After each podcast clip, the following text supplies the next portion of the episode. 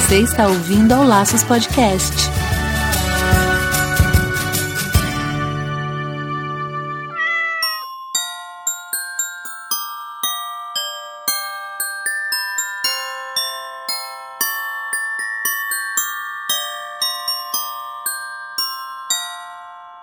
Olá, sejam todos bem-vindos ao Laços número 35. Eu sou a Wendy Bittar. E eu sou Marina Arinelli e aqui no Laços que vamos falar tudo sobre o seu animal. Chegamos ao último episódio do ano. Pois é, 2017 o Laço se manteve quinzenal, com assuntos muito polêmicos, informativos e histórias, às vezes até meio estranhas, né, Marina? Mas agora chegou a hora da gente dar aquele pause e dar uma descansadinha. E é mesmo, né, Wendy? E nada melhor do que finalizar esse ano com um papo simples, né? Então hoje a gente vai fazer uma retrospectiva de alguns episódios que a gente gravou durante o ano e também vamos reforçar um pouquinho aí sobre o Natal e os nossos pets. Gente, antes de mais nada, a gente quer agradecer vocês por todo esse tempo que você passa ouvindo a gente, pesquisando sobre os assuntos que mais te interessam, né?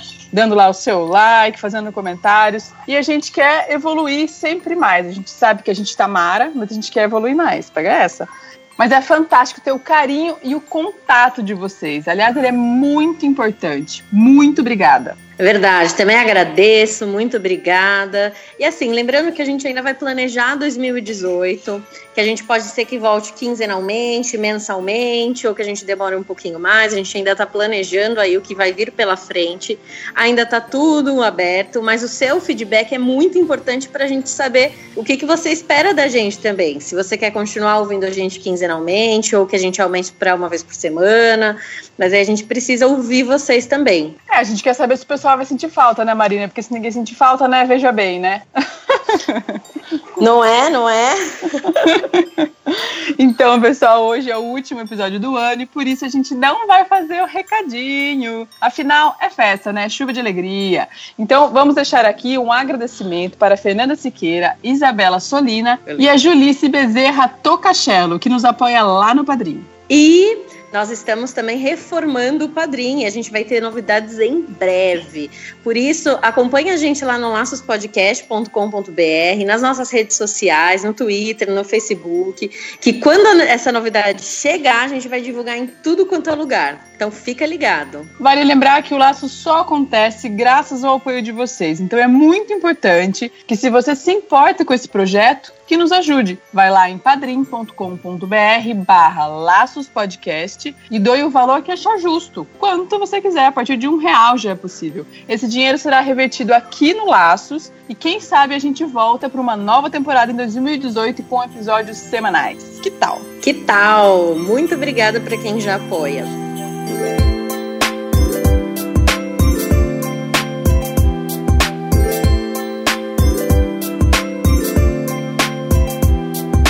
Galera, fim do ano tá chegando, Natal, muito presente, muita comilança. E a gente precisa lembrar que agora, com a chegada do Papai Noel, né, para as nossas criancinhas, que às vezes ele traz amigos cães e gatos. Mas a gente quer lembrar algumas coisas aqui, não é, Wendy? Exato, cães, gatos, coelhos, hamsters, arara, lagartos, etc. e tal. Peixes, passarinhos? Também. né? Também, exatamente. E com esse presentinho sempre vem uma responsabilidade grande, que pode durar bastante tempo. Aliás, a gente quando pega, né? Quando a gente adota um ser desse, quer que dure quanto mais, né? Então tem que esse presentinho lembrar que vem para a família toda com bastante responsabilidade. Quanto mais novinho for seu filho, maior a responsabilidade dos pais. Não adianta deixar só na mão da criança. Se tem essa, essa ideia na sua mente que vai ficar só a responsabilidade só da criança, esqueça. Eu jamais vi isso acontecer. Você já viu, Marina? Acho que só comigo. Jamais. Acho que só você é uma criança prodígio de 9 anos que teve essa consciência.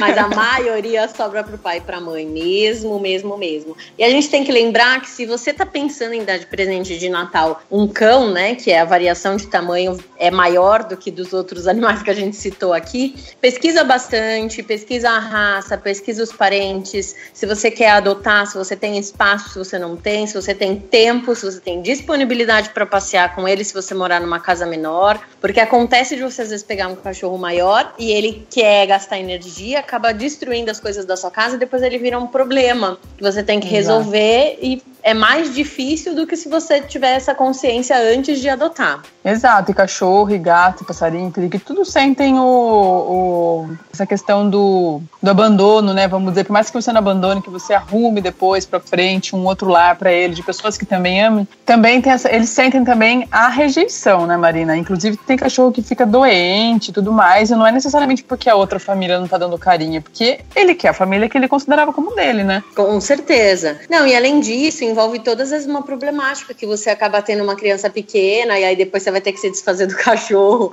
e a criança já, também já está apegada e aí gera um transtorno familiar desnecessário, né? Então a gente tem que ter consciência antes de comprar ou antes de adotar, para que isso não aconteça depois. Não é um brinquedinho, né? Depois você põe numa caixinha, põe na frente da sua casa como uma doação, quem quiser passa e pega, certo?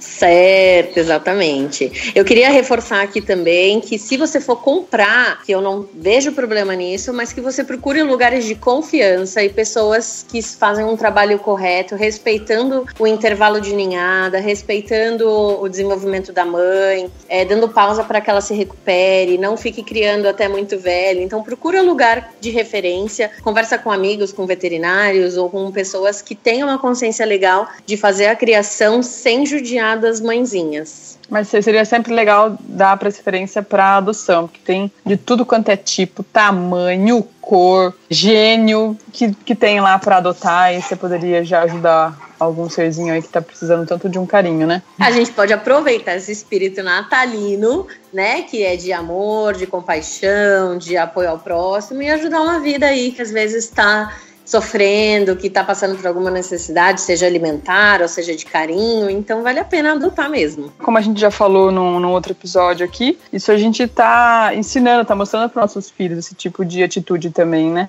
Então acho muito, muito válido. Uma coisa que eu lembrei agora, que a gente está falando de adoção quando é criança, mas eu já tive, inclusive, na família adoção de adolescente, com filho adolescente, que o filho queria porque queria porque queria, já tinha um cachorro na casa, enfim, e meio que todo mundo ajuda, mas o filho que seria, ou a filha, né, que seria os responsáveis pelo animal. Só que pensa, meu bem, o animal não dura 3, 4 anos, um cachorrinho não dura 3, 4 anos, às vezes ele dura até 15, já 16, eu já tive um cachorro que durou 16 anos. Então, se seu filho é adolescente, e ele vai se comprometer a cuidar desse animal, então ele vai prestar faculdade na sua cidade? É certeza? Ele vai levar com ele para a República? Ele vai levar com ele para o Apezinho Novo? Então pense, porque esse bicho vai durar. Se Deus quiser se cuidar bem, esse bicho vai durar. Então depois, imagina só, depois de, sei lá, três anos, quatro anos, cinco anos esse cachorro na família, esse adolescente vai viajar fora da cidade, né? Vai, vai estudar fora da cidade, e daí a família fala: ah, não, ficou para nós dois, velho, agora o pai e a mãe, não estamos querendo cuidar, vamos mudar para outra pessoa.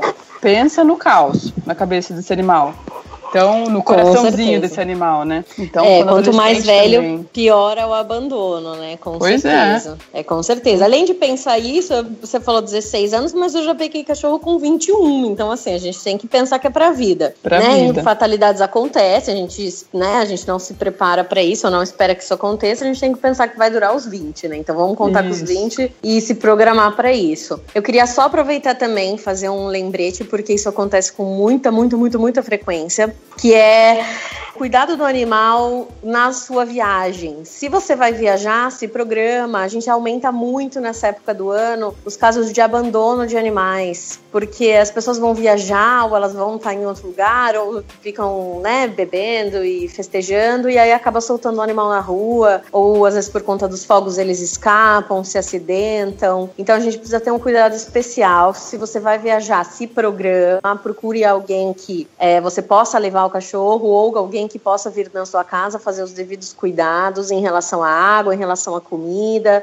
é, um carinho, né? Porque às vezes você fica dias fora, o animal sente também a solidão. E tomar cuidado para que ele não escape, né? Então, se preparar aí a casa, o ambiente, se ele for ficar na sua casa, para que ele, num, num momento de desespero, de fogos, alguma coisa, que ele não consiga se machucar nem consiga escapar. Exatamente. E caso isso aconteça, a gente podia fazer também ano que vem, Marina, um episódio especial de como como encontrar cachorro e gatinho, né? Animal, animal perdido, né? Quais as primeiras atitudes que tem que tomar, em quanto tempo, quem tem que avisar, que tipo, se tem que avisar algum órgão, alguma coisa para encontrar animal perdido também seria legal a gente falar sobre isso. Olha que legal. Olha que legal, surgiu um tema para 2018, já estamos começando.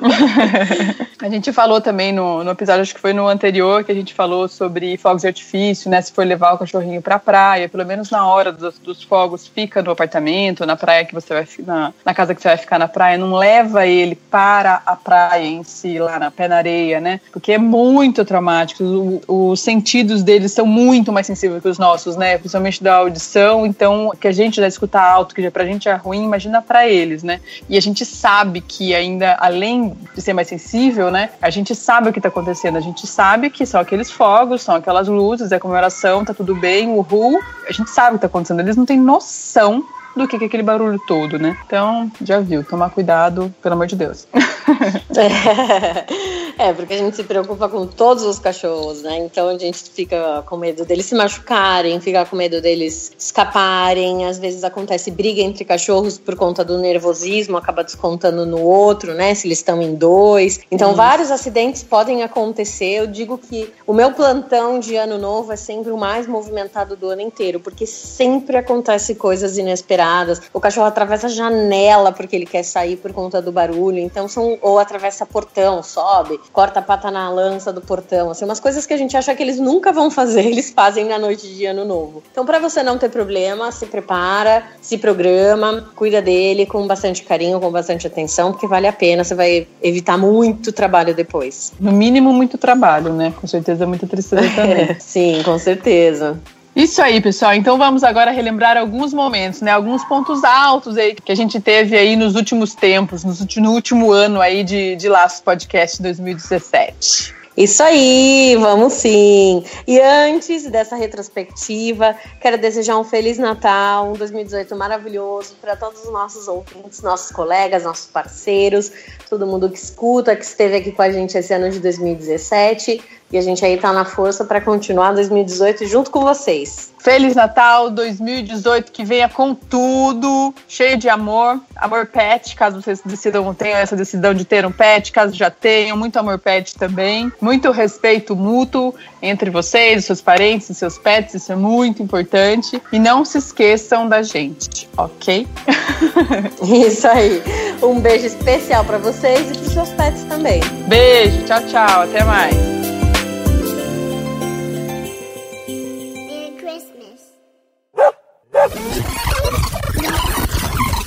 E essa parte de alimentação natural a gente vê que está crescendo bastante, né? Assim, eu como veterinária vejo que os clientes cada vez mais se interessam em partir para uma coisa mais natural. Assim, tem uns que vão por conta de transgênico, tem outros que vão às vezes por conta de problema de pele, que pede uma linha, né, um pouco mais natural, que você consiga ter um pouco mais de controle dos nutrientes.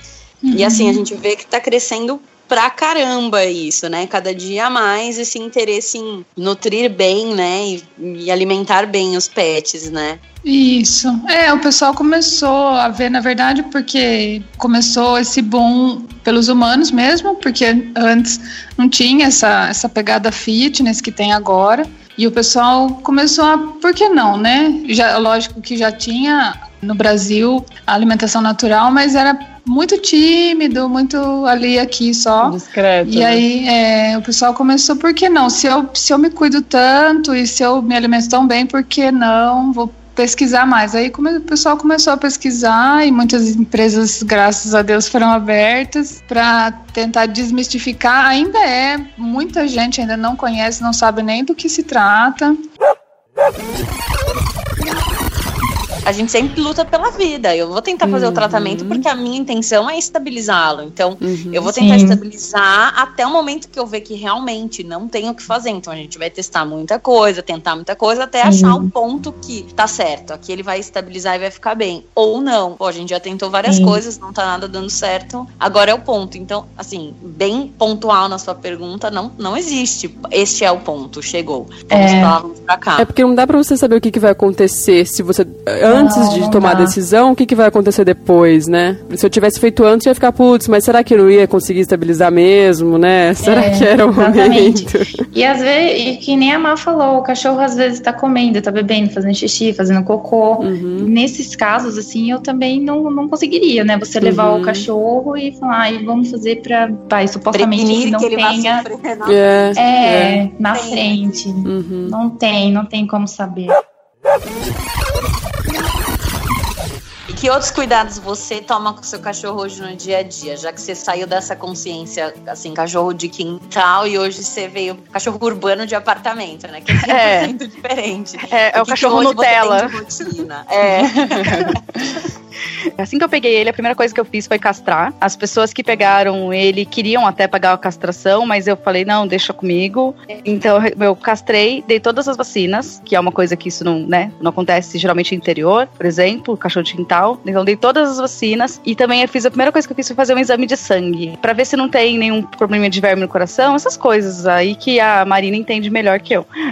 É. um check-upzinho então, básico você fez. É, um check-upzinho, é. assim. Então, por exemplo, imagina, só disso tudo na primeira consulta, antes dele chegar em casa, imagina o tanto, eu acho que eu gastei mais de 500 reais em tudo ah, isso. Provavelmente. Então, assim, eu aí posso não, não ter. Tem, você não tem vasilha, você não tem. É, aí eu comprei. Você não tem vasilha, nada, você não, não tem, a coleira, é, um brinquedo, nada. não, tem nada, tem que começar do zero. É, e é o próprio fato, assim, de você não saber de onde vem esse cachorro. De repente surge um cachorro no meio da rua. Então, esse cuidado de, tipo, check-up, vacina, até para você poder mantê-lo saudável e saber que ele vai durar bastante tempo com você, né? É, exatamente. Até porque, por exemplo, eu perdi o meu outro cachorro, ele fugiu, né? Então, assim, eu já tinha perda de um outro cachorro quando eu morava no litoral com a minha mãe. E aí eu não queria, tipo, pegar esse cachorro e aí só, tipo, traz ele para casa e vai se virando no jeito que dá. Eu queria ter certeza que ele tava bem. Por exemplo, tem a minha irmã, ela chegou a comprar um cachorro também pela internet. Ah, essa família só compra cachorro pela internet, gente, que vergonha. e, e aí o cachorro veio com paravirose, com, com tudo, assim, que você possa se imaginar. E durou, tipo, três dias na mão dela, o cachorro. Então, quando Ai, aconteceu isso com ela, falei, falei, meu, a primeira coisa que eu fiz foi, tipo, leva pro veterinário e faz todo o check-up, sabe? Pra ter certeza que tá tudo bem. Eu achei interessante você falar isso, que o meio, né? Então, o latido de um cachorro na, na clínica, ou a presença do veterinário que teve que fazer algum outro procedimento nele alguma outra vez que não foi muito agradável, então ele meio que traumatizou ali, guardou, né? A presença, guardou aquela pessoa ali como uma coisa não boa. Então, às vezes, não é nem o banho em si, é o meio também, né? Ah, com certeza. Às Acho que tanto pra gato quanto pra cachorro, né? Pros dois, é. Tem cachorro que chega, que assim, para o carro na frente da clínica já começa a tremer. Não é que ele não gosta do banho ou não gosta da pessoa. Às vezes ele não gosta da, da lembrança que ele tem do cheiro daquele lugar que traz animais com medo, que traz né? Porque a gente não sente o cheiro que eles sentem. O fato deles é muito melhor. Então, a gente não sabe o que passa pela cabeça deles exatamente é. quando eles chegam. Marina, a tos é feita com a mesma frequência que o banho, uma vez por semana, ou é um pouco mais espaçada? Qualquer animal pode fazer, tanto, tanto gato quanto cachorro não? Então, a tos é um pouco mais delicada. Gato normalmente não se indica que faça tosa, a não ser que esse gato também esteja muito acostumado. Aqueles gatos de pelo longo, eles podem entrar em depressão profunda pelo simples fato deles serem tosados. Nossa. Podem fazer até automutilação, começar a morder o pelo que ficou e arrancar por conta de estresse da tosa. Então, se o seu gato não é acostumado à tosa, não tose ele, não corte o pelo, mantém sempre longo. E os cachorros depende daí do, da pele, do tipo de pelo e também qual a sua manutenção com aquela pelagem, né? Porque tem gente que tem um, um Lhasa ou um York mantém ele de pelo sempre curto porque não escova, porque não tem a manutenção de escovação em casa ou não dá banho com não só acaba tosando com uma frequência alta. Mas isso normalmente é uma vez por mês de uma maneira geral, os animais estão predispostos a topar uma comunicação? Ou pode ser que tenha um ou outro que não está muito afim não de conversar, ou não consiga, não entenda? Não, é, de maneira geral, os animais são muito receptivos à comunicação. Na verdade, os animais são muito abertos para comunicação. Né? Em alguns casos, o animal é muito agressivo, quando o animal, por exemplo, eu ensino a não se comunicar com o animal quando ele está comendo, quando ele está brincando, porque ele está muito envolvido na atividade dele, mas fora disso, eles estão estão sempre abertos para se comunicar com a gente. Sempre. E como a gente consegue diferenciar, assim, se é uma coisa que a gente está querendo ouvir dele ou se realmente ele está falando para a gente? é, isso é o treino. Aí, para diferenciar, é, é isso que eu ensino, né? Como é que você sabe reconhecer o que é o seu pensamento do que é uma comunicação que chegou para você, porque a comunicação intuitiva não é um movimento que você faz de você para fora e não tem esforço nenhum. É ao contrário, você se coloca num estado receptivo e aquilo vem para você. Então não é ir de encontro A, mas é receber uma comunicação. Então, é, na verdade, assim, depois de um pouco de treino, é muito fácil. Você falou que não tem ainda muita, muitos equipamentos aqui, enfim, o, o, é um esporte bem novo, né? Tem aqui uns 10 anos, assim, digo mundialmente mesmo, né? É bem novo, não só aqui no Brasil, né? É, na verdade, assim, no, no Brasil ele surgiu por meados de 2010, né? Uhum. Só que o canicross, na verdade, foi desenvolvido na década de 90 lá no Reino Unido. Ele ah, veio para então já é mais velhinho. Isso, ele veio para foi uma forma que eles encontraram de treinar os cães que puxavam, que já faziam o mushing, né, que é puxar os trenós. Então eles queriam uma forma de poder treinar os animais antes de colocar eles a fazer o, a, a, puxar os trenós. Então eles faziam uma corrida com o cão, botavam a correr do lado ali ou na frente e eles perceberam que com esse treinamento era uma coisa que trazia prazer não só para o cão, mas para a pessoa também, era um esporte. E aí começaram a fazer o que lá é chamado de canicross, porque tem uma relação com o cross country, né, que seria aquela corrida uh, em meio à natureza e tal. Então fizeram essa, esse nome Canicross, que é uma corrida que você faz com o cão em meio à natureza. Normalmente é, é em campos ou em montanhas. É, é, é uma coisa que além do praticar o esporte, você ainda tem aquele contato direto com a natureza. Né? Eu li que algumas, ah, algumas prefeituras estavam disponibilizando gratuitamente, né? Não sei que cidades isso estaria acontecendo, não sei nem se aqui na minha cidade isso acontece, mas eu achei muito legal as prefeituras, as, as zoonoses estarem oferecendo isso de graça. É, isso, é isso é, bem bacana. Daniel, deixa eu tirar uma dúvida com você. Que você falou na questão de ter dois bancos de dados, né? Em relação à marca e ao leitor, o leitor é sempre universal. Eu posso é, comprar, adquirir na clínica um leitor e qualquer microchip é lido e já acessa o banco de dados. E aí, eu, quer dizer, eu entro e coloco o número no banco de dados. Mas essa leitura, ela é feita por qualquer, qualquer leitor? É tipo universal? Não é qualquer leitor universal que faz. Ah, existem alguns fabricantes e algumas, algumas diferenças na quantidade de dígitos que possui esse microchip, frequência, como ele é lido, né? Por exemplo, quando a pessoa vai viajar para fora do país, no caso da Europa, é obrigatório ter uma ISO. Então esse chip ele tem que ser registrado através de uma ISO e aí ele recebe uma padronagem. De acordo com essa padronagem é feito a leitura de microchip. Então você tem leitoras que leem mais de um tipo de microchip e você tem leitoras leitoras que são específicas para aquele tipo de microchip. Então, por exemplo, se a clínica falar, não, a gente garante que esse microchip é, pode ser utilizado internacionalmente em países como, por exemplo, Euro, em, em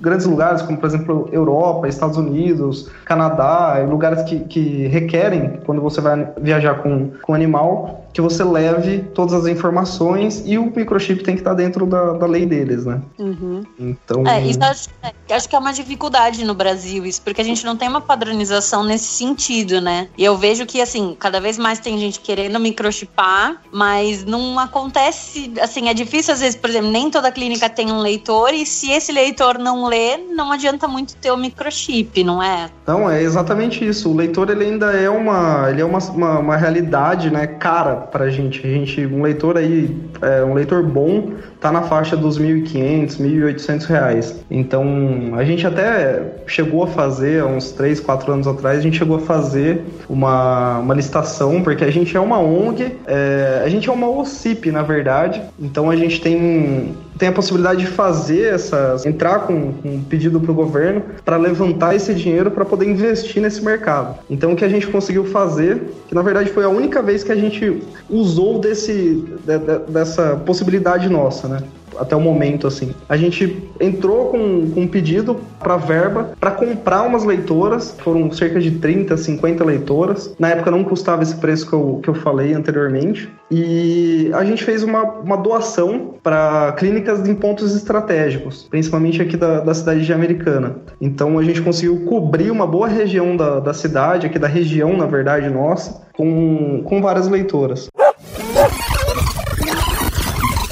É porque, assim, quando a gente vê. Pelo assim, eu sou curiosa, acabo dando uma lida nesses assuntos de vez em quando. E eu sei que o ser humano ele passa por alguns processos quando um ente querido, vamos falar assim, seja uma pessoa, um Isso. animal, uhum. passa por um processo de doença e que pode levar à morte, ou que acaba levando à morte. Existem alguns processos que o ser humano passa, né? Que são naturais. Isso. Não, uhum. não sei exatamente na cabeça. Toda essa sequência. E com o bichinho acontece a mesma coisa, né? Sim, então ser humano, a gente consegue entender de uma forma meio didática, psicologicamente falando, que existem meio categorizadas assim cinco fases do luto. Né? A primeira seria a negação, a segunda a raiva, a terceira a negociação, a barganha, a quarta a depressão e a quinta a aceitação. Então, assim, se a gente for analisar do ponto de vista psicológico, didaticamente a pessoa passa mais ou menos por essas fases. Mas depende muito da pessoa, depende muito da história dessa pessoa com esse, com esse ente, com esse animal, com essa perda, né? Depende muito da relação que ela teve com aquilo. E isso pode ser, a gente pode generalizar essa, essas reações emocionais, a gente pode generalizar desde uma pessoa da família até, por exemplo, um emprego que a pessoa perdeu ou uma, um término de relacionamento. O luto é uma coisa que a gente passa com mais ou menos todas as perdas que a gente tem. Dessas fases, em menor ou, me, ou maior escala, elas acontecem mais ou menos com todas as perdas que a gente tem. Como eu falei, desde uma pessoa da família, um animal, emprego, enfim, tem várias coisas que a gente pode analisar dessa esfera. E quais vocês diriam que são assim os pré-requisitos assim, né, para estudar veterinária, claro, além de ter o ensino médio, mas eu digo assim, pré-requisitos de indícios de que é isso mesmo, de que é por aí. Puxa, essa é uma pergunta difícil, hein, Marina?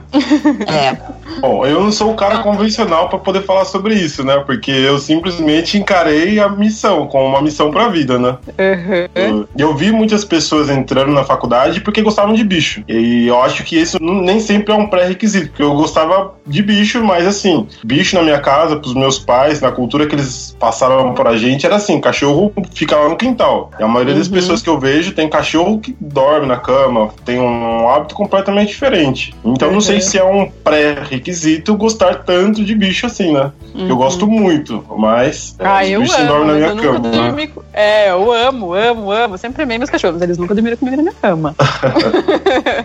Acho que não é isso, não é amar menos ou mais, é só um amar diferente. É, eu acho que, assim, ó, no meu ponto de vista, é lógico como clínica, né? Eu acho que é você ter a paixão pela medicina, você querer pensar num como um corpo funciona, como resolver problemas, que realmente gostar de bicho não é a única opção. E assim, 90% das pessoas que eu vejo que querem fazer faculdade falam: eu gosto de bicho e não quero mexer com gente. É, cara, muito, né? cara errou.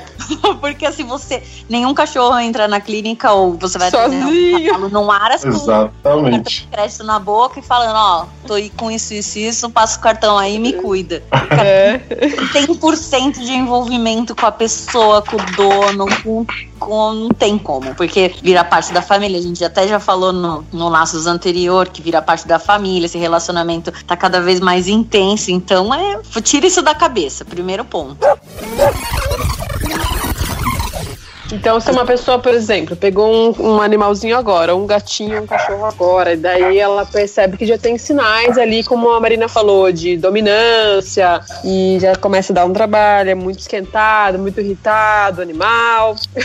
ela já tem que tomar alguma atitude, procurar uma ajuda, ou ela dá pra meio que ir levando pra ver o que, que isso vai virar com, conforme a criação, se dá carinho? O que, que você Olha, acha? A gente fala que existe uma vacina comportamental. Ela não vem no em potinho, mas ela vem em aulas. Uhum. então é o seguinte: é, a gente já sabe que um cachorro da segunda semana de vida até a décima sexta, então até os quatro meses de vida, e o gatinho, final da primeira semana de vida até a sétima, oitava semana de vida, então até o final do segundo mês, ele passa por um período que a gente chama de janela de socialização. Então é o período que até o sistema nervoso não está completamente desenvolvido. A gente fala que ele está aberto ao mundo, a novas experiências. O que acontece nesse período? Se o animal ele tiver acesso de uma maneira controlada e muito positiva e muito gostosa a estímulos diferentes, e quando eu falo estímulos diferentes, são sons diferentes, é, por exemplo, som de aspirador, de fogo de artifício, de buzina, de criança gritando, de cachorro latindo. Se ele tem acesso a visões diferentes, né? Então, pessoas de todos os tipos, idoso, criança, bebê, de todas as etnias, pessoas com cadeira de rodas, enfim, cores diferentes. Se ele tem cheiros diferentes, é, texturas diferentes do piso, tudo isso, se ele passou por esse período e ele teve um contato muito legal com isso, ele vai ser um animal que está vacinado comportamentalmente. Ou seja, ele vai ser um animal que não vai ter medo no futuro. Isso é uma coisa que tem que acontecer no, ao longo da vida, não é só nesse período, mas nesse período é muito mais fácil ele criar uma associação positiva e ele gostar disso, aprender a gostar disso. E ao mesmo tempo é um período que ele também está muito mais aberto a traumas, né? Por isso que também tem que ser feito com muito cuidado, com uma atenção individual. Cada animal tem um limite, ele não pode passar por experiências negativas porque ela vai ser infinitamente pior do que se isso acontecesse um ano depois. E esses animais que vêm, tipo, muito machucado, vamos supor que a pessoa acha, não consegue pegar, porque muitas vezes o gato, o focar no gato, lógico que é o seu, que é a ONG, né, que é o, animal de trabalho, mas muitas vezes ele não deixa pegar, né, ele vê, fica super arisco, principalmente se tá abandonado, ou se vem de maus tratos, ou se tá no meio do mato, passando muita fome, tu tem animal que não deixa. E aí alguém liga para vocês, vocês resgatam e e recebem esse animal, faz todo o tratamento que precisa. Se esse animal fica com uma sequela, tipo, não anda mais, ou alguma coisa mais séria, ou uma doença mais séria, vocês disponibilizam esse animal mesmo assim para doação. Todos eles são doados, ou vocês têm uma quantidade fixa de animais que não, que não sai mais da ONG? Olha, é, é uma surpresa assim o que acontece aqui. Por exemplo, é, nós temos um gato que foi adotado esse final de semana, ele se chama Tenembal. Ele, o mês passado, passado caiu o último dentinho dele. A gente calcula que ele tem uns 20 aninhos. O tutor dele faleceu, a família não quis, ele veio parar na ONG. Já estava com a gente há uns 3 anos. A gente já achava que ele era prata da casa. Mas ontem chegou uma moça aqui, se interessou, é, enxergou nele coisa que em três anos alguém não enxergou e falou, vou levar, e adotou, entendeu? Então, assim, todo gato ele está disponível para adoção. É que alguns são mais difíceis. A gente tem gatos paraplégicos aqui que a gente sabe que dificulta a adoção, porque tem que ter um, uma higiene, um gato paraplégico, um gato incontinente, é um gato sem um cego né, dos dois olhos, a gente tem vários casos. Então, tudo isso é, dificulta a adoção. Porém, quando a pessoa vem e visita, ela fala, poxa, por que eu não posso dispor do meu tempo para esse animal? Então, todos estão. Só que não tem, não tem pressa, né? Aí ele tá aqui. E aí quando a pessoa vem e gosta, a gente pegou uma ninhada de gatinhos que jogaram, é, crianças pingaram um ácido no olhinho e, e, eles, a ninhada toda ficou cega, né? E acabou seis gatos sendo doados, totalmente cegos, e foram para pessoas diferentes que viram uma oportunidade de, de fazer um algo diferente em, em abrir o celular para um gatinho desse. Então, assim, esses gatos especiais, geralmente a gente a gente tem tido êxito nessas adoções. Não vem escondendo o jogo, não, jogando essa na minha cara. Tenho certeza que você tem muito mais história de animais aí para contar do que eu. É, eu acho que o que contribui é a minha profissão, né? Que a gente acho bom. Obrigada, é o Não a minha idade. Isso. Agora, se a gente colocar na ponta do lápis, talvez os bichos que eu tive na vida não cheguem ao quantos você teve. Quantos bichos você já teve na vida? Eu já tive. Minha primeira cachorrinha foi uma Beagle. Ela veio para casa muito bebezinha. Eu jamais pegaria um cachorro tão bebezinho assim na minha vida, que foi a Dolly. Tinha nove anos, foi a minha primeira. Depois dela, eu tive três vira-latas. E depois dessas três vira-latas, eu tive. Daí eu era já um pouquinho maior e elas ficaram comigo desde sempre. Elas nasceram em casa, essas três vira-latas. Aí depois eu tive mais três senhores que vieram para mim já, não, já adultos e depois ficaram comigo na, na velhice doentinha deles. Que daí eram de, de raça, era um cocker, um, um pastor e um Golden. Tive então sete? Oito. Oito. Acho que foram oito. É. Além de todos os outros que eu já ajudei aqui a criar na, na família. É, eu, eu tive mais, mas porque também eu casei, e aí quando eu fui ter minha casa, eu enlouqueci e virei a louca compulsiva dos bichos, né? eu ganhei, porque assim, é muito engraçado, apesar de eu ter feito veterinária tudo, nada me favoreceu muito quando nova de fazer veterinária, porque meu pai não gosta de bicho. E aí eu queria muito um animal de estimação, e aí com muito custo a gente teve um passarinho, depois com muito custo a gente teve um coelho, depois com muito custo a gente teve um cachorro, mas assim, um de cada vez, né? Nunca foi todo mundo junto. Eu acho muito legal e eu achei que o tempo de resposta seria um pouco mais demorado, como às vezes a gente acredita que seja, às vezes realmente até é, né, como homeopatia, sabe? Você uhum. começa um tratamento, depois de um tempo, você fala, ah, percebi que tô dormindo melhor. e eu amo, não tô falando nada ruim, não. Sim, eu amo sim. homeopatia e super uso, adoro. E acho que é super válido. Só que eu digo assim, eu achei que fosse uma coisa mais assim a longo prazo. E eu acabei de ter uma experiência com acupuntura. Eu sempre falo das minhas experiências aqui, né?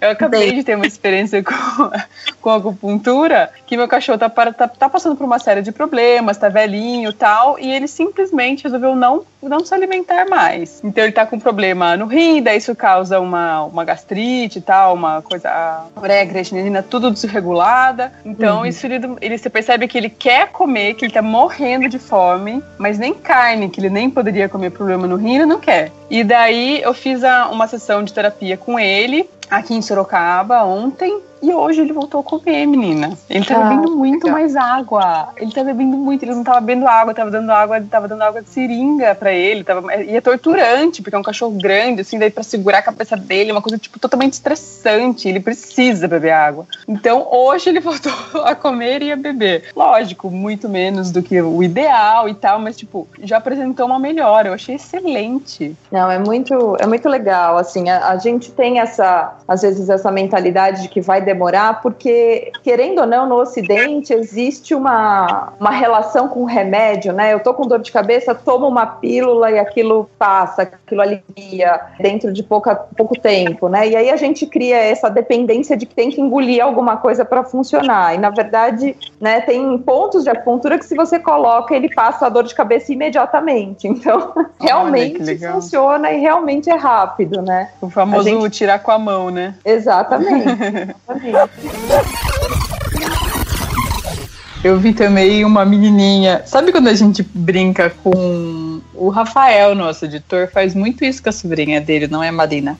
Ele pega hum. bonecas e bichinhos na mão e fica mexendo assim, fingindo que é a boneca que tá falando. Então ele é coloca isso. a mão por trás, não é nem um fantoche, ele coloca a mão por trás, né? A pessoa coloca a mão por trás e vai, tipo, fingir que tá falando. Aí fizeram isso com um cachorrinho de pelúcia pra criança. E ficavam falando e tal, não sei o quê. E daí deram, porque estavam dando, naquele momento estavam dando pela primeira vez o, o bichinho pra criança. Ela pegou o, o, cachorrinho de pelúcia, brincou e tal. De noite, quando ela chegou em casa, ela quis dar banho no filhotinho dela. Daí ela deu banho no cachorrinho dela tal. Aí ela percebeu que o cachorro não conversava mais com ela. Daí ela achou que o cachorro dela tinha morrido. Ai, que dó. Ai, que dó. Ela achou que o cachorro dela tinha morrido. E daí, de medo dela, das pessoas saberem que ela matou o cachorro afogado no banho, ela escondeu.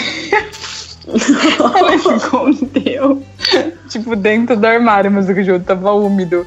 Aí, dias e dias e dias depois, aquele cheiro estranho de mofo no armário. Daí a mãe foi ver o bicho lá todo mofado. Daí ela pegou: Nossa, filha, você não gostou do filhinho, do, do bichinho que você assistiu? Ah, gostei, mas eu matei.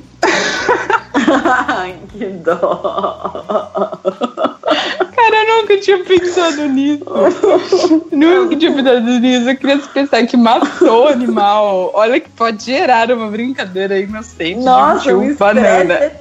um estresse eterno, né? Puta dó da criança, ah, Jesus. Espero que a mãe tenha conseguido não rir e simplesmente explicar o que aconteceu. Nossa, olha, se fosse minha filha, eu já ia estar tá chorando de dar risada.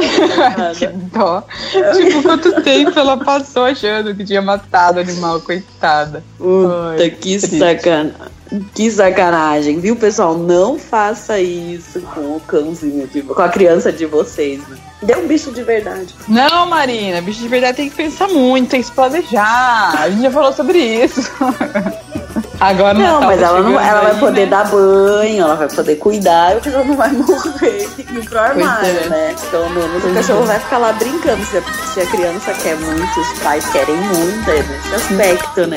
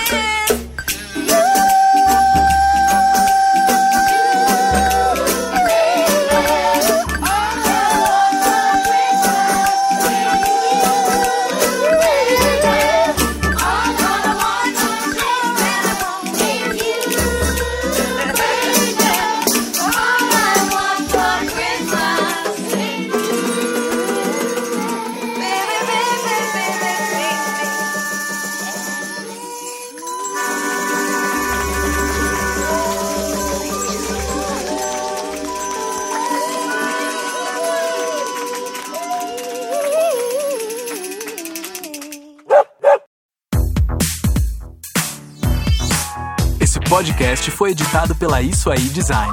Tudo isso é forma com função. É design estratégico. É isso aí.